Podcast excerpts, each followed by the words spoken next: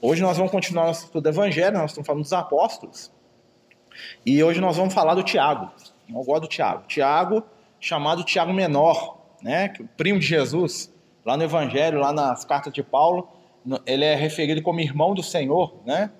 Porque ele tinha um parentesco com Jesus, né? Ele e o Tiago é um espírito muito interessante, né? Ele foi o líder da Casa do Caminho enquanto ele esteve vivo, né? Foi ele que manteve todo o trabalho social em nome do Cristo no primeiro agrupamento cristão, né? O Tiago ele tinha uma, uma característica muito interessante que o Tiago ele era é, muito interessado pelas questões espirituais da religião dele, né? Como um bom judeu que ele era, né? Seguidor né? da, da lei de Moisés, ele ele tinha um fascínio, ele tinha um amor muito grande pelo conteúdo religioso, né, que era a herança paterna dele. É interessante que na, no livro Paulo Estevão, ele fala pro, pro Paulo, né, o Paulo vai lá para prender todo mundo, né, quando ele era Saulo ainda, e ele vira pro, pro né, ele encontra, quando o Paulo prende o Pedro, o Tiago, o, o, o João, o Felipe, ele chega lá no cômodozinho onde o Tiago ficava, e ele encontra o Tiago, né, orando de joelho diante da lei de Moisés. Ele tinha um pergaminho, estava lá ajoelhado e rezando, né, em, em, hebraico.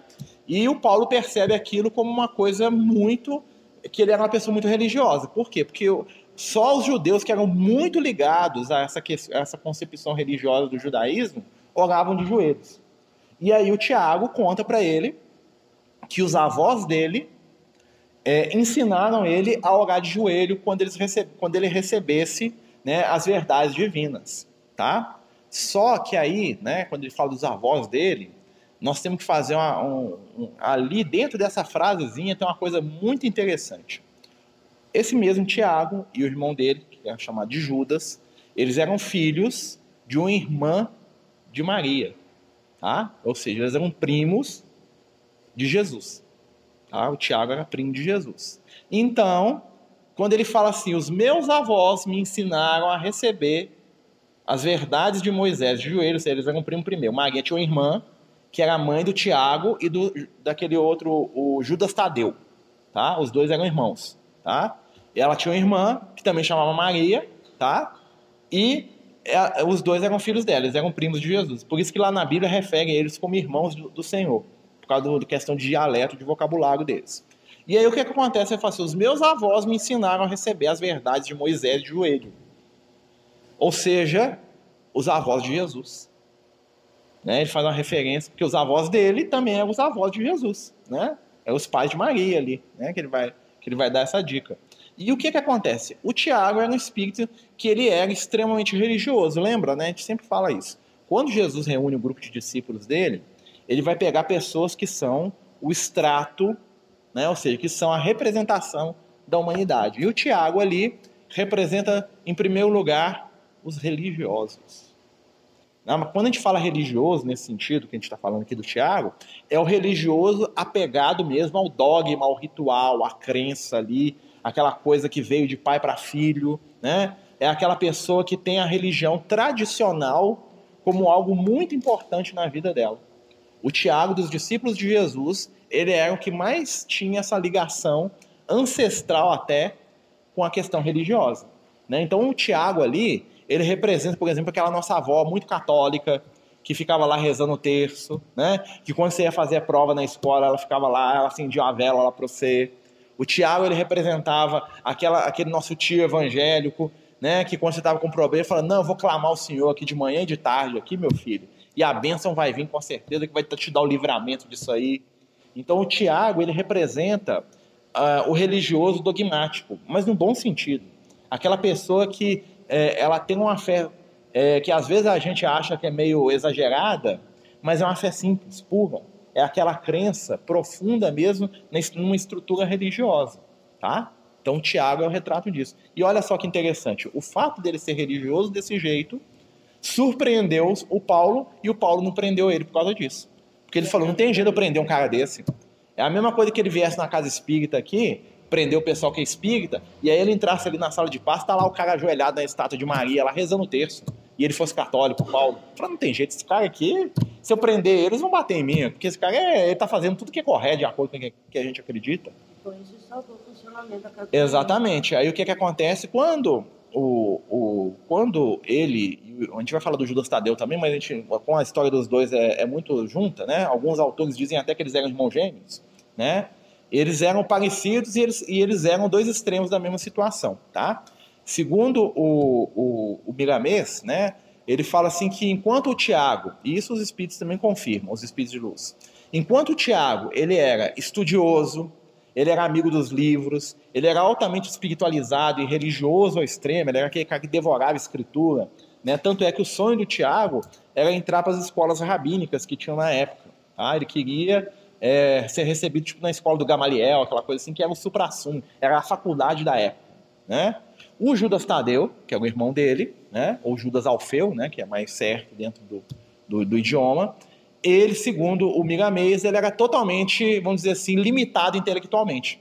Ele não sabia ler, ele não tinha interesse por, por, aprender essas coisas, ele era o típico homem do campo. Ele era pastor de ovelha, ele gostava lá dos bichinhos dele, ele não tinha muita, muita pretensão de aprender nada, enquanto que o irmão era um devorador de pergaminho, de conhecimento, era um erudito, um sábio, ele era o cara que, o negócio dele era a natureza. Nós vamos falar dele depois. E aí o que, que aconteceu? o Tiago, em determinado momento da vida dele, quando ele era jovem, né? E você imagina o seguinte: o Tiago é um espírito que ele teve uma das maiores vantagens da vida que você pode imaginar. Imagina, você é primo de Jesus e você mora na mesma cidade de Jesus. Ou seja, ele cresceu junto com Jesus. Né? Assim como João Batista, o João Batista também era primo de Jesus, só que João Batista vivia do outro lado do, de Israel. Né? Ele encontrou com Jesus duas ou três vezes. O Tiago não, o Tiago conviveu com Jesus desde que ele se entende de gente. Então o Tiago é aquele que brincava de pega-pega com Jesus, né? Vamos imaginar assim. Era aquele que, que, que, tava, que, a, que a mãe chamava, estava sempre juntos os dois. E, né, e o Judas Tadeu também, né? Mas e os outros amigos lá? Não sei como é que é, isso eu estou extrapolando aqui. E o Tiago, ele conhecia muito bem o temperamento de Jesus. E aí o que, que acontece, né? Quando o Tiago fica mais velho, o Tiago vai até a cidade de Jerusalém, porque o sonho dele, como nós falamos, era passar no vestibular deles lá, né? Que era para poder entrar numa das duas escolas que tinha, né? Que eles chamavam de escola de doutor da lei. O que, é que era o doutor da lei? Era uma pessoa que era instruída na lei de Moisés, né? Ele tinha um título e ele era uma espécie de conselheiro, de advogado oficial né, da religião. Ou seja, tudo que tinha problema religioso, no, e a religião ditava tudo na época, tá, gente? A religião e o Estado ali eram muito misturados. Então, para o cara casar, para o cara dirimir questão de, de com o vizinho, para o cara pagar imposto, tudo isso passava pela mão do doutor da lei. Era um, era um cara muito inteligente e ele fazia esse papel de advogado e de líder religioso ao mesmo tempo. E o sonho do Tiago era exatamente o quê? Ser doutor da lei. Tá? E aí nós vamos encontrar do outro lado do Tiago alguém que vai ter uma história que é igual a dele, mas é o contrário. O que, que acontece? O Tiago vai lá para prestar a prova lá que eles tinham, que era um exame que eles faziam lá, né? E tinha que ter duas coisas. Primeiro, a pessoa tinha que ter um padrinho, né? Para poder bancar o custo, né? Porque é uma coisa cara, né? E segundo, a pessoa tinha que ter muito conhecimento. Né? O jovem ele tinha que ele tinha, porque normalmente o que, que acontece? As aulas dos judeus, os estudos deles, eram mais ou menos igual nós estamos fazendo aqui, era um estudo de assembleia. Eles sentavam, no, normalmente era assim, eles faziam um círculo, né? E o aprendiz falava o que ele sabia, e o mestre ia debatendo com o cara e todo mundo perguntando, né? Tem até aquela imagem de Jesus fazendo isso, Jesus fez isso com 12 anos de idade, né? E o que que acontecia? Ele ia respondendo e as pessoas iam perguntando e, a coisa, e, e era assim que eles estudavam. O que que aconteceu? O Tiago foi lá prestar essa, essa prova e ele não passou. Primeiro, porque ele não tinha alguém que o, que o bancasse lá dentro. Ele não tinha ninguém né, que tinha uma condição financeira. E segundo, né, porque no dia lá do, da, dessa situação toda ele não deu sorte, apesar de ser inteligentíssimo, e ele não conseguiu né, mostrar o conhecimento dele. Né? Muitas, muitas companhias espirituais falam que ele ficou nervoso, e não era para ser, igual nós estamos falando. Né? E aquilo que aconteceu, aconteceu duas coisas com ele. Primeiro, ele ficou frustrado, e segundo, ele sempre viu né, os doutores da lei como a elite intelectual e espiritual de Israel. Você comentava de fora e nunca participou, ele achava, nossa, né? Os caras mais sábios aqui de Israel que estão reunidos lá naquela sala lá, aprendendo os mistérios da lei de Moisés, né? Meu sonho é estar lá com eles. Né? Nossa, é fantástico demais. No, lei de Moisés, não, Jesus, né? Por que que isso, né? Vão lá para lá, e Jesus, não, precisa disso não, meu amigo, né? E ele, não, mestre, nós temos que entrar naquilo ali porque é lindo e tal, né? E aí ele, e ele tinha o melhor, maior mestre do mundo lá dele, né? que era Jesus, né? Mas o santo de casa não foi milagre, né? Então, assim, né? Jesus é Jesus, isso aqui é, aqui é Jesus, né?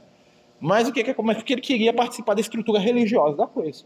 E aí o que, que vai acontecer? Quando Jesus desencarna, quando Jesus morre, o Tiago assume a liderança do grupo de apóstolos. Não é o Pedro que assumiu, não, tá? O Tiago ele vai estar em todas. Vocês vão ver que lá no Evangelho, lá nos Atos dos Apóstolos, quem manda na casa do caminho é o Tiago. Por quê? O Mateus é o que escrevia. O Mateus voltou. O Mateus tinha grana. Mas o Mateus ficou lá em Cafarnaum, o Mateus não ficou em Jerusalém. O Mateus voltou para Cafarnaum, que era a terra deles, lá na Galiléia, e o, Mateus, e o Tiago ficou em Jerusalém, onde era a casa do caminho. É o Tiago que brigava com o pau de tal. Ah. Ah.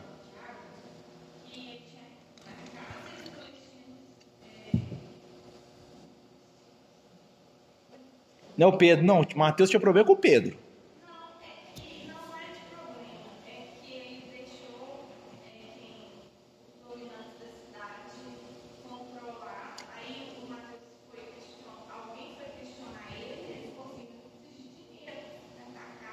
É, é, é, o Tiago. É o Tiago. É o Tiago. É o Tiago. É esse mesmo. O que, que acontece? O Tiago, então, ele ficou como responsável pelo grupo de discípulos. Por quê? Porque ele era o parente de Jesus mais próximo. Entre os judeus, a questão do parente era muito forte, tá? Então, quem herdava as coisas era o parente mais próximo. Então, como o Tiago era o parente mais homem, mais ligado, que era um dos seguidores de Jesus, naturalmente, o Tiago virou a figura de autoridade no grupo. Depois, com o tempo, o Pedro realmente assumiu um papel pela questão moral o Pedro ele virou o líder moral pelas ações dele, tá? Porque o Pedro era mais conciliador, né? Depois de Jesus, né? Antes não. Né? Mas depois de, do processo todo, o que, que aconteceu? O Pedro ele, ele, ele, assumiu naturalmente uma posição de liderança, exatamente porque o Pedro ele conseguia lidar com o Paulo, que era difícil, ele conseguia lidar com o Tiago, ele conseguia lidar lá com o João Evangelista, que era voado, né? Então, assim, o Pedro era o cara o, é, o Pedro era o cara de ligação, por isso que ele conseguiu liderar. Ele tinha autoridade moral para poder liderar. E o que, que acontece? Né?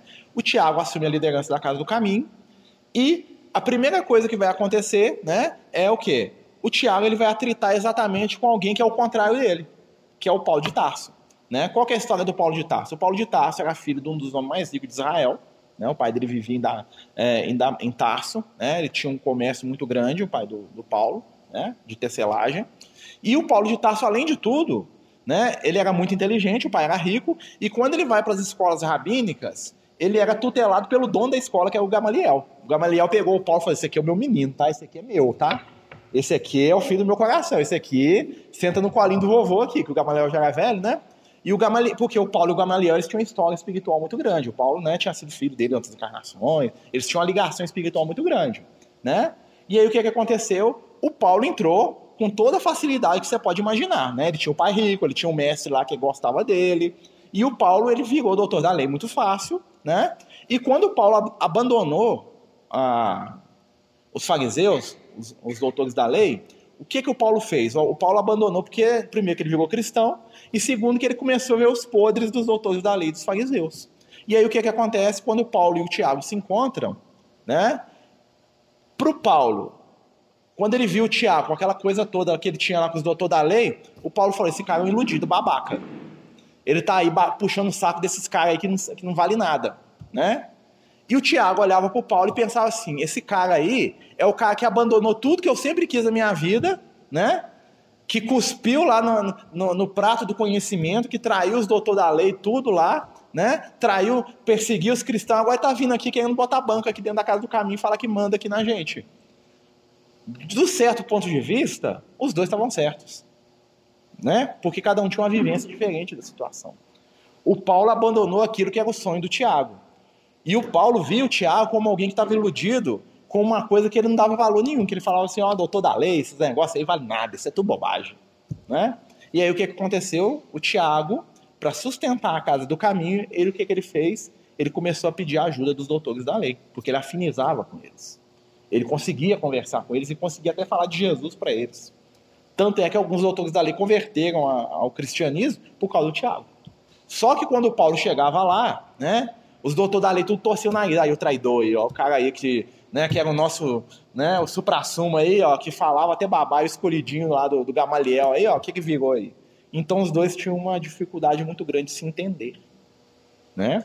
Mas aí nós temos que entender, aí é, como o assunto não é o Paulo, né, mas o Paulo permeia ali a vida do Tiago, nós vamos perceber o seguinte: o que, que acontece? O Tiago era aquele espírito que, quando Jesus desencarna, o que, que Jesus fala para ele? Fala assim: ó, Tiago, sua função é cuidar dos filhos do Calvário. Se a sua função é botar comida na boca dos meus filhos que estão vindo aqui, ó. Eu vou mandar os doentes, os esfarrapados, os leprosos, tudo para você. Porque eu sei que você me entende.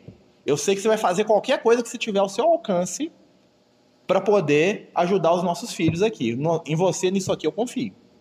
Porque Jesus sabia que o Tiago, ele abriguia a mão da própria dignidade dele, se fosse necessário, para botar comida na boca dos outros.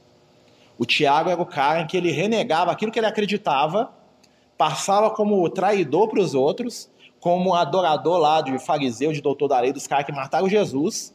Ele engolia aquilo tudo calado, por causa do objetivo dele, que era botar comida na boca do pessoal. É, é, fariseu, exatamente. Aí o que, que acontece? Né? Isso é uma coisa muito interessante para a gente prestar atenção. Né? Quantas vezes nós damos conta de diminuir nas nossas questões do ego para poder realizar alguma coisa no bem? Poucos espíritos dão conta disso. Poucos mesmo. Né? né?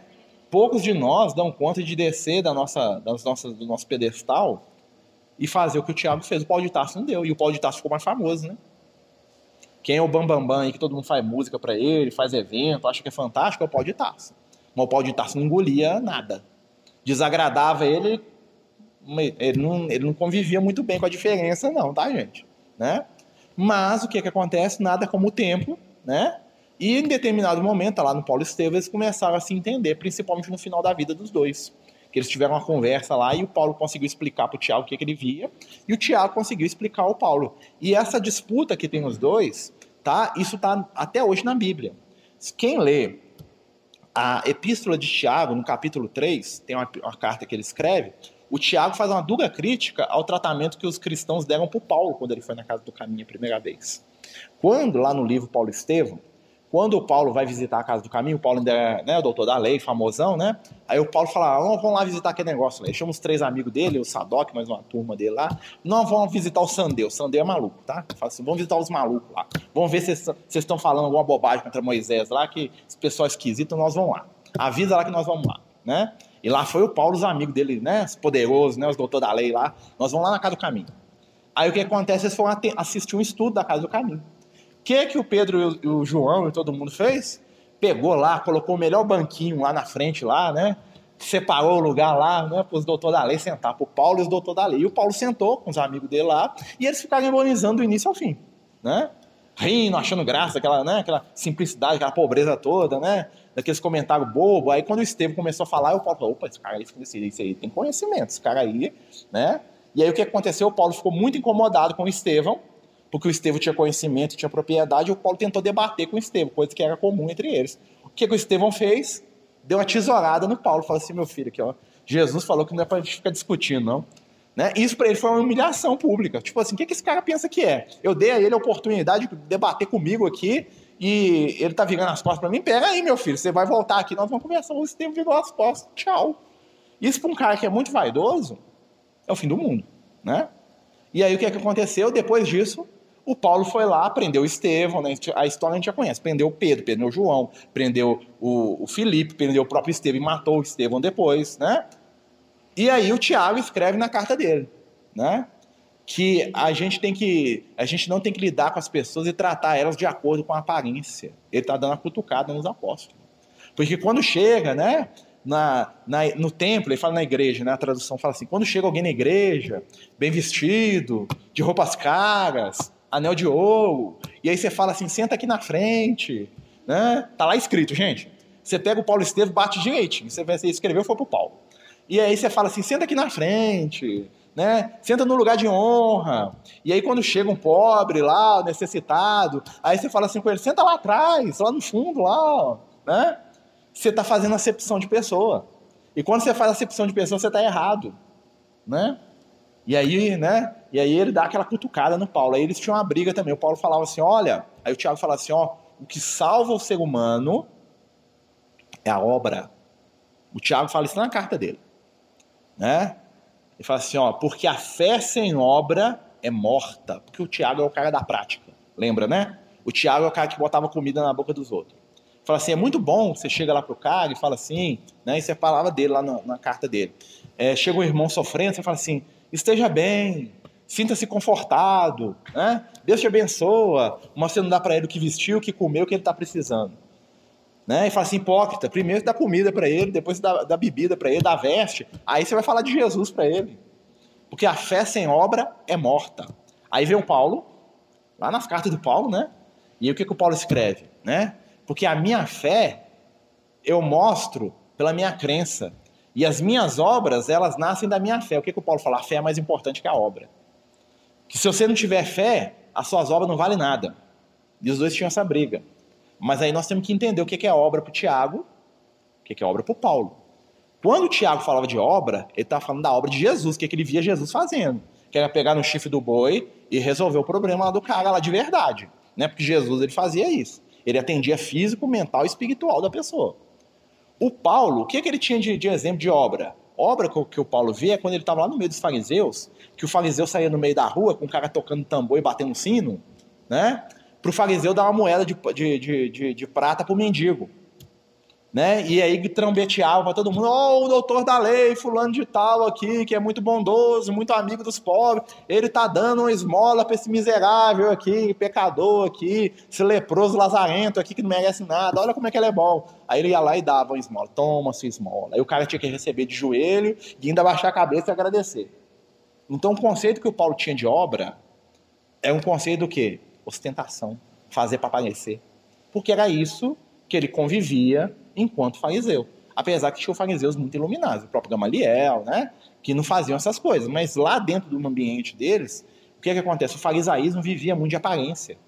Então, quando Paulo criticava obra, quando Paulo falava obra, ele entendia aquilo. Quando Tiago falava obra, ele entendia o que Jesus fazia.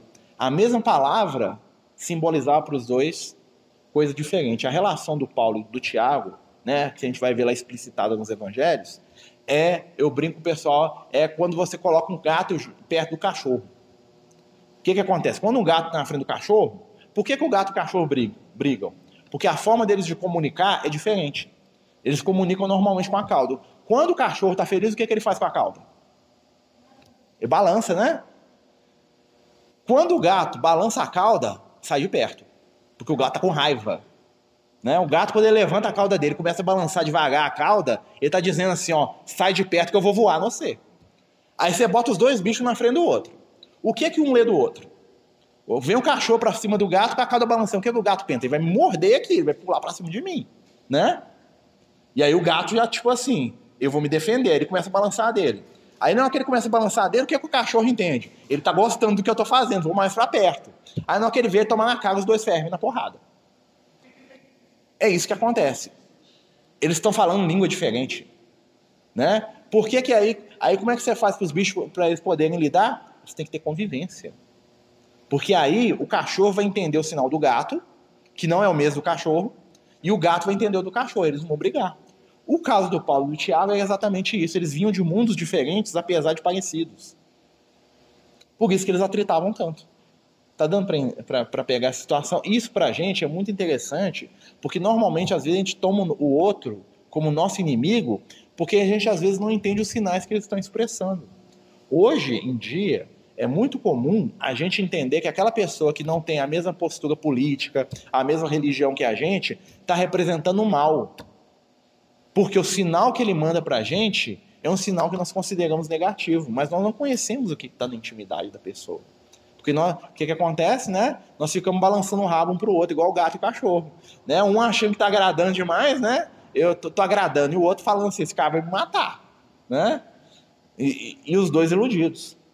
E aí o que, que vai acontecer? O Tiago, né, ele fala sobre isso, e é interessante que essa rivalidade dos dois, né, apesar do.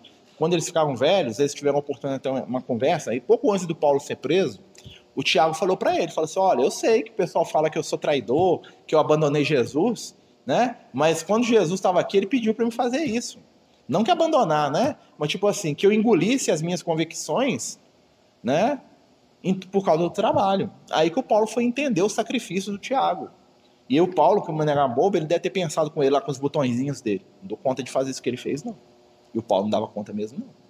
O Paulo ia quebrar o pau e ia destruir a casa do caminho e os doentes iam ficar sem lugar, porque ele não ia voltar atrás nas ideias dele. Mas isso sem tirar o mérito de Paulo. Com certeza. Tô, é, Tiago, outra, com né? certeza. Como nós estamos focando no Tiago, né? Nós estamos falando do ponto de vista mais do Tiago, assim, com certeza. O Paulo, o Paulo era muito bom para o que ele fez, que era chegar nos lugares, regimentar a igreja e cascar fora para o outro. Se não fosse Paulo hoje, né? não conhecia evangelho. Com certeza, né? Mas o Tiago teve seu papel. E é interessante, né? Continuando lá na Idade Média, né? Quando o Paulo reencarna, né? O Paulo reencarna na Idade Média lá como Martinho Lutero. O que que acontece? O Martinho Lutero, quando ele pega lá, ele vai estudar o Evangelho pela primeira vez, ele era padre, né? E ele não tinha hábito de estudar Evangelho, tá, gente? Na época do Martinho Lutero, é, o cara formava papado sem nunca ter lido a Bíblia. Você imagina, o cara era padre, ele sabia todos os rituais da igreja, mas ele nunca tinha lido o Evangelho na vida dele. Como o Martinho Lutero perguntava demais, o superior lá da ordem dos agostinianos falou assim: Eu vou te mandar para a universidade, que tem um negócio lá que você vai gostar. Chama Evangelho. Lá na ordem deles, lá dos agostinianos, não tinha evangelho, eles não sabiam o que era aquilo. Já tinham ouvido falar de Jesus, é claro, né? Sabia o ritual lá. Mas não sabia o que, que Jesus. Aí ele foi ler o evangelho. Quando Martinho Lutero foi ler o evangelho, né? Ele leu o evangelho, Jesus, aí abriu o coração dele, né? Não. O que, que, o que, que ele me faz? Ele vai ler as cartas dos apóstolos. Primeira carta que ele lê, Epístola de Paulo aos Romanos, que é o resumo de tudo que o Paulo acreditava. Ele pegou um negócio, né? Isso está num livro dele, ele escreve no livro. Ele fala assim: quando eu li a Epístola de Paulo, eu vi. O Evangelho está ali dentro, ali, ó. É isso mesmo que Jesus queria para a vida do homem, né? Porque tudo que ele pensava, tudo que ele concordava, tudo que ele imaginava estava escrito na Epístola. Não, será, né? Foi ele que escreveu, né? Então ele leu o negócio e falou: é isso aqui mesmo, tá tudo certo, olha só. Meu coração tá até batendo, tá. Nossa senhora, né? Trem é bom demais, gente. Como é que eu fiquei sem ler isso aqui a minha vida toda? Quando ele leu, ele, ele maravilhou em torno do negócio. Tanto é que ele fez um monte de livro só estudando a Epístola dos Romanos. Para ele, aquilo ali pode queimar o resto. A Epístola dos Romanos resolve tudo, que é o resumo mesmo de tudo que o Paulo pode estar se acreditava. Aí o que, é que acontece? Me vai o Lutero e vai ler a Epístola de Tiago. Quando ele lê a Epístola de Tiago, sabe o que, que ele fala? Ele escreve isso no livro, gente. Você procura aí no, no Lutero comentando a Epístola de Tiago. Ele fala assim: Isso aqui é Epístola de Palha. Vale nada. Só tem bobagem aqui. Não tem nada de útil nesse negócio. Epístola de Palha quer dizer o seguinte: por que mais esse negócio jogar fora e não vai perder nada? Porque as ideias diferentes da dele, né? Você vê, eles resolveram, mas ainda assim, na hora que ele voltou, né? Ele ainda falou, tipo assim, eu até gosto de você, Tiago, mas suas ideias, ó, não é comigo, não. Vocês estão entendendo como é que é? Aí nós vamos ver as questões da reencarnação, nós vamos perceber um monte de coisa. Quando você pega as entrelinhas das histórias dos caras, você fala, nossa, é mesmo, o negócio bate aqui, ó. Trem aqui é muito interessante, né? E aí o que é que acontece? Então toda a construção é, religiosa do protestantismo foi feita em cima das cartas de Paulo. Né? Tanto é que hoje, se você cita a epístola de Tiago para um pastor, para alguém que é evangélico, ele fala assim: é até interessante, mas Paulo é melhor. Ele não gosta de Tiago. Esse negócio de fé, obra, isso aí, quem gosta é espírita. Né? Exatamente, mas assim, mas não quer dizer que o Paulo e o Tiago tinham, tinham essa dificuldade, era questão mesmo deles verem as coisas diferentes. Com certeza, se você ler a epístola de Tiago, você vai tirar muita coisa positiva. Principalmente essa questão que ele, ele, fala três coisas na epístola dele que são fantásticas. Ele fala da, da, da, língua, né? Que a gente tem que ter controle sobre o que a gente fala. Né, que ele compara a língua da gente como o leme de um barco. Né, ele fala é o menor dos órgãos, mas o mais perigoso. Né, ele fala sobre a língua lá, interessantíssimo, né? Que ela serve para bater nos outros, para bater na gente mesmo, que é igual um chicote, né? Que é igual o leme do barco, né? Que, que é uma coisa pequena que vira um navio para um lado para o outro, né? Ele fala dessa questão da acepção de pessoa dentro da, do, do, grupo religioso, né? Que infelizmente muita gente ainda dá valor para isso, né? Se a pessoa tem dinheiro, se a pessoa tem isso, tem aquilo, como se o nosso valor tivesse vinculado à nossa condição social, né? Que não está vinculado de maneira alguma. Pode ter um rico que é um espírito de luz, pode ter um pobre também que é um espírito das trevas, também a gente não pode, né? Ou seja, o valor social é, é, é não é fundamental para o espírito eterno. Tem muito pobre aí que é espírito atrasado, tem muito rico que é iluminado, e vice-versa. Tem muito rico que é espírito trevoso, tem muito pobre que é espírito de luz. O que importa é, que é a moralidade da pessoa, e ele fala isso na carta dele.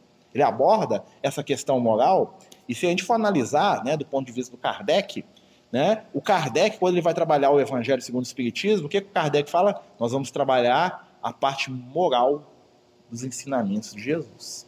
Coisa que o Tiago, lá na carta dele, já fez há dois mil anos atrás. Então, o Tiago, ele coaduna mais com, com o raciocínio espírita. E outra coisa que o Tiago fala é da necessidade da ação prática no bem. Quando o Tiago fala para a gente que a fé sem obra é morta, ele não só está dando um putucão na, nas ideias do Paulo, né? apesar que o Paulo via a fé de outra maneira, porque ele via a fé como um fator de transformação, como a crença na transcendência, como a crença na vida depois da morte, aquilo que só quem acredita em Jesus tem, né? Aquela, aquele fogo que acende, né? E o Tiago, e o Tiago lembra, o Tiago ele vinha de uma formação religiosa o quê? Clássica. De uma formação religiosa, né, de ritualística. Então Tiago ele percebia, ó, só o ritual religioso, porque ele estava dentro do ritual religioso, não resolve o problema. Então isso é o fruto do aprendizado que ele teve com Jesus. Porque o Tiago é um espírito extremamente religioso. Né? Não que a religião seja ruim, né? mas a religião, o que, é que ela é na nossa caminhada evolutiva? A religião é apenas um aprendizado que vai preceder o processo de espiritualização. Muita gente é religiosa, poucas pessoas são espiritualizadas. Né? Porque a, a, o religioso é aquele que se prende aos conceitos de determinada fé. Então eu vou lá, eu vou lá na missa, eu vou lá na, na, no culto, eu venho na casa espírita, eu tomo passe, né? Eu vou lá no templo lá da, do budismo, né? Eu, eu rezo cinco vezes voltado para Meca, isso é religiosidade. O que, que é espiritualidade? Espiritualidade é quando a gente desperta na gente aquilo que o Paulo chamava de fé, que é o que? A certeza do transcendente. É saber que nós somos muito mais que esse corpo de matéria. É saber que nós temos uma vida imortal que nos espera.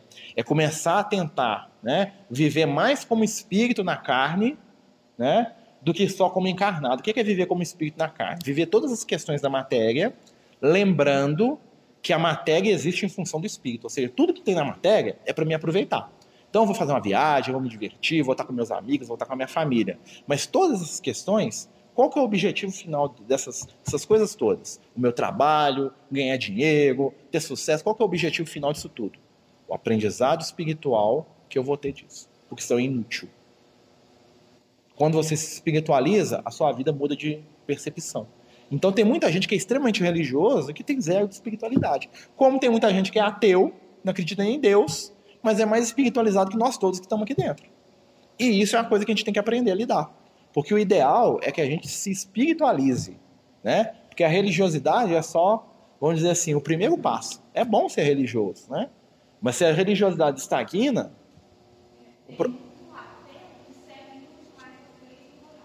tem muita gente que vive o evangelho muito mais do que cristão. Lembra lá do Gandhi conversando, né? O Gandhi tinha umas conversas lá com o bispo que era amigo dele da igreja anglicana, né? Lá na, lá na Inglaterra. E o bispo via querendo converter ele para o cristianismo. Ele falou assim: o dia que alguém viveu o cristianismo igual Jesus, eu converto. Porque, né? Aí o cara ficava assim, sem saber o que falar. Mas quem viveu mais o evangelho que o Gandhi?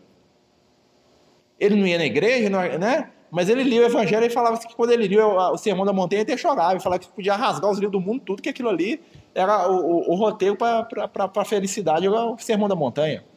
Ele não era batizado, ele não tinha uma fé, né? ele não tinha um crucifixo pregado no pescoço, mas ele era um instrumento de Jesus na terra. O cara representava o Cristo muito mais de muito, de muito santo, de muita gente que passou no mundo aí. Ele viveu o que Jesus ensinou. Né?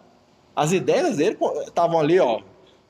Né? Pode ter certeza, quando ele desencarnou, Jesus estava lá. Falei, vem cá, meu filho, você é da nossa turma aqui, ó, chega mais. Pode ter certeza. Né? Mas é, né, nosso tempo acabou ali. Né? Mas o Tiago é muito interessante, né? Quem quiser conhecer melhor o Tiago, eu recomendo que leia a carta dele. É pequenininha, né? Tá lá na, nos Evangelhos, depois dos Evangelhos, né? A Epístola de Tiago, e que leia o livro Paulo Estevão, né? Porque no Paulo Estevão conta muito da, da, da, relação do Tiago com o Paulo, né? Ele é um dos protagonistas do livro. Né? No início o pessoal fica tudo com o nariz torto pro Tiago, né? Porque a gente torce pro Paulo, né? Porque o Paulo que é o herói da história, né? Mas quando a gente analisa bem, a gente vai ver que o Tiago, em algumas circunstâncias, ele é mais herói que o Paulo. Né? E a gente, e a gente vê que o trabalho de Jesus ele precisa de muitas, muitas mãos, muitas visões diferentes, né? E que cada um de nós ali, às vezes a gente é um pouquinho Tiago, às vezes é um pouquinho Paulo, um pouquinho Pedro, né? E que é assim que a gente vai conseguir trazer, né, para o plano físico essa, o evangelho na prática. Então, nosso sonho. né? Vamos fazer a nossa prece para terminar. Amigo e mestre Jesus, companheiros espirituais, querido amigo Tiago, que nós estudamos nesta noite, receba a nossa admiração, o nosso carinho, onde quer que você esteja. Que possamos aprender com o teu exemplo, a deixar de lado a nossa vaidade, para que a obra do Cristo possa florescer e para que os filhos do Calvário possam ser atendidos. Querido Mestre Jesus, permite que cada um de nós aqui hoje possa levar em nossos corações a vibração do seu amor, a certeza do bem, o entendimento superior e o início de despertar da nossa espiritualidade. Amigos espirituais que acompanham este trabalho, pedimos neste momento que possam nos beneficiar com as suas energias de amor, não só a nós aqui encarnados, como os amigos desencarnados necessitados que aqui estão neste momento. Que a luz desta prece possa chegar àqueles que precisam, possam chegar aos nossos lares, chegar àqueles que nós amamos e que nós possamos seguir em frente em busca do aprendizado e do crescimento junto a Jesus. Fica conosco, Senhor, hoje e sempre, que assim seja.